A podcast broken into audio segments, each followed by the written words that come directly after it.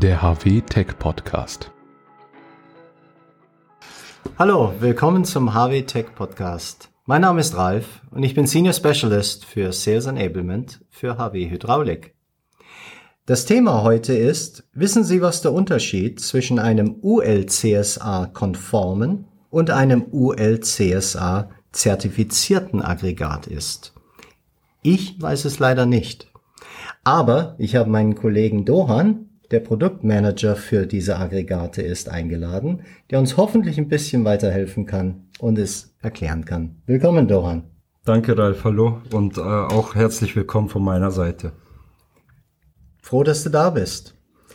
Da ich ja selbst viele, viele Jahre in den USA gelebt habe, weiß ich, dass in Amerika oder Kanada es Standard ist, nach UL oder CSA zertifizierten Produkten zu fragen. Mhm. Genauso wie in Deutschland die Spezifikation den ISO oder EN. Was ich auch weiß, ist, dass diese Komponenten, die ein gelistetes Produkt UL oder CSA sind, in Nordamerika ohne Einschränkungen verwendet werden dürfen. Aber Bauteile, die nur ein anerkanntes Produkt, also UL oder CSA sind, brauchen dann noch eine Endabnahme durch einen Local Inspector. Stimmt das? Das stimmt und du weißt mehr, als du behauptest zu wissen, ja. ja, das ist ja prima. Ähm, jetzt haben wir ja immer wieder Kunden, die uns fragen, ich benötige ein UL CSA zertifiziertes Aggregat. Mhm. Können Sie mir sowas bieten? Was antworten wir darauf? Ja, in solchen Fällen, und ja, du hast recht, diese Anfragen kommen immer wieder mal. Mhm. Es ist für uns immer wichtig zu wissen, was für eine Art von Aggregat eingesetzt werden soll. Wie du weißt, haben wir in unserem Produktportfolio zwei verschiedene Arten von Aggregaten. Mhm. Die Aggregate mit Unterölmotor, unsere Kompaktaggregate und unsere, ich nenne sie mal konventionellen Aggregate mit außenliegendem ähm, luftgekühlten Motor. Mhm. Und äh, bezogen auf UL und CSA gibt es hier Unterschiede. Mhm. Ich wusste, dass wir unterschiedliche Ausführungen von den Aggregaten haben, mhm. aber dass es auch Unterschiede bei dieser UL und äh, CSA-Zertifizierung gibt, das wusste ich nicht. Aber du kannst bestimmt mir und äh, unserem Publikum ein bisschen mehr dazu sagen, oder? Ja, sicher. Ähm, aber bevor ich das tue, würde ich gerne ein paar Worte zu UL und CSA im Allgemeinen sagen. Ja, bitte. UL und CSA Normen regulieren viele Aspekte. Aber der Hauptfokus liegt hier bei Arbeitssicherheit, bei ähm, Brandschutz mhm. und bei Schutz vor elektrischem Schlag. Hm, alles wichtige Sachen. Logisch, genau. Ja. Und äh, bezogen auf unsere Aggregate bedeutet das, dass wir eben sicherstellen müssen, dass von diesem keine Gefahr ausgehen darf. Mhm.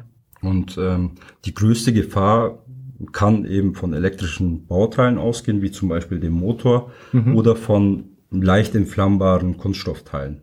Okay.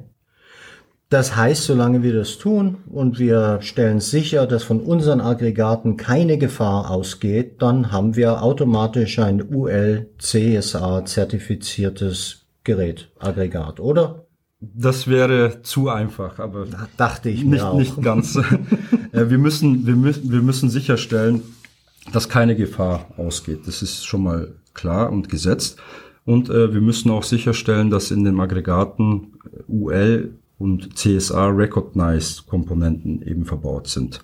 Mhm. Und äh, wie zum Beispiel eben stromführende Teile und auch, wie vorhin genannt, die äh, leicht entflammbaren Kunststoffteile. Okay. Mhm. Das heißt, um es mal wieder einfach zu sagen, wenn wir jetzt diese UL-CSA gelisteten Teile in den Aggregaten verwenden, dann haben wir ein UL-CSA zertifiziertes Produkt. Das wäre auch zu einfach. In diesem Fall sprechen wir als HW von UL-CSA-konformen Aggregaten. Mhm. Ja, das bedeutet, dass das Aggregat dann im Nachgang von einem, du hattest ihn ja vorhin bei der Einführung genannt, von einem sogenannten Local Inspector mhm. abgenommen werden kann ja. und aus unserer Sicht ohne Komplikationen eben diese Zertifizierung erhalten kann. In den meisten Fällen ist dann das Aggregat bereits in der Maschine verbaut mhm. und ist vor Ort und der, dieser sogenannte Local Inspector nimmt dann die gesamte Anlage ab. Okay, mhm. warum machen wir diese Zertifizierung nicht einfach selbst, wenn es doch überhaupt keine Komplikationen geben wird? Ja, ganz einfach, weil wir nicht die Befugnis dafür haben. Ah, okay. Also um eine UL oder CSA-Kennzeichnung zu erhalten, muss, müssen die Tests von einer sogenannten NRTL-Stelle durchgeführt werden. NRTL steht für National Record, Nationally Recognized Testing Laboratory. Mhm. Und äh, dafür arbeiten wir, wenn es dann zu so einer Anfrage kommt, mit, mhm. mit äh, benannten Stellen zusammen, um eben so ein Zertifikat zu, äh, zu, zu erhalten. Okay. Aber ich hatte ja auch vorhin erwähnt, es macht einen Unterschied, ob ein Unterölaggregat eingesetzt wird oder ein Aggregat mit einem außenliegenden äh, luftgekühlten Motor. Mhm. Bei Aggregaten mit luftgekühlten Motor ist es so, dass in den meisten Fällen eine Zertifizierung seitens Kunden nicht, also eine Zertifizierung vom gesamten Aggregat seitens Kunden nicht, nicht zwingend notwendig ist. Okay.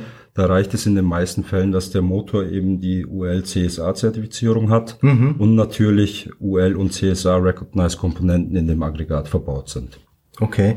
Verstehe ich. Äh, wie sieht's dann mit diesen Unterö äh, Unterölmotoren, schwieriges Wort. wie sieht's mit denen aus und der Zertifizierung? Also für unsere Aggregate mit Unterölmotor liefern wir eine sogenannte Certificate of Compliance, die wir von okay. unserem Motorlieferanten erhalten. Mhm. Diese dieses Dokument beinhaltet Informationen, die für eine Zertifizierung nach UL und CSA notwendig sind, wie zum Beispiel eine UL-E-File-Nummer. Okay. Oder ähm, Informationen zu den Materialien von den Komponenten, die verbaut sind. Mhm. Und ja, auch unsere Kompaktaggregate äh, haben UL-CSA-Recognized Komponenten verbaut. Hm. Es gibt aber auch Kunden, die eben unsere Kompaktaggregate mit Unterölmotor mit der UL-CSA-Zertifizierung haben möchten. Das können wir auch tun. Mhm. Ähm, hier haben wir jedoch ein paar Einschränkungen. Okay, die sind? Wir haben ja den Unterölmotor mhm. und nach UL und CSA ist es so, dass dann eben eine, ein Ölverträglichkeitstest gemacht werden muss. Okay. Das heißt im Umkehrschluss für uns, dass wir oder der Kunde eben einen, den bestimmten Öltyp definieren muss. Mhm. Wir müssen den Arbeitszyklus definieren, in dem das Aggregat laufen soll. Mhm. Wir müssen auch die Anwendung definieren, in dem das Aggregat eingesetzt werden soll. Mhm. Ähm, und die Zertifizierung in diesem Fall gilt dann wirklich nur für diese festgelegten Bedingungen. Ziemlich streng. Das ist äh, sehr interessant. Mhm. Ähm, ja, ich habe ja wirklich nicht viel vorher über das Thema gewusst. Ähm, ich würde gern noch für unser Publikum einfach mal kurz zusammenfassen und dann Gerne. korrigierst du mich bitte, falls ich irgendwas falsch verstanden habe. Aber für unsere Aggregate mit Unterölmotor erhalten wir eine UL-CSA-Zertifizierung mit einigen Einschränkungen, wie du gerade erwähnt hast. Mhm. Unsere Aggregate sind UL-CSA-konform und können vom Endkunden immer zertifiziert werden. Richtig.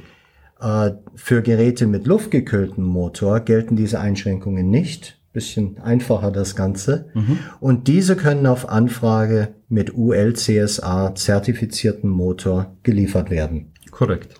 Das sehr gut. Ja, prima. Hast du sonst noch irgendwas, was du äh, unserem Publikum sagen möchtest? Ja, danke, dass Sie zugehört haben und danke für das nette Gespräch, Ralf, auch. Hat, hat auch mir Spaß gemacht und äh, wir bedanken uns. Vielen herzlichen Dank.